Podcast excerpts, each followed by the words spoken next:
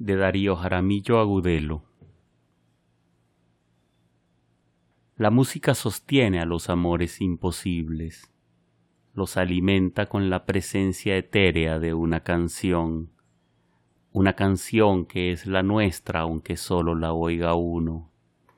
El amor imposible guarda equilibrio perfecto sobre la cuerda de una guitarra, se embriaga con la dulce nostalgia de una polonesa, se estremece con una voz entre gemido y canto, entonces el amor imposible se convierte en guitarra, en piano, o es el sonido de una voz.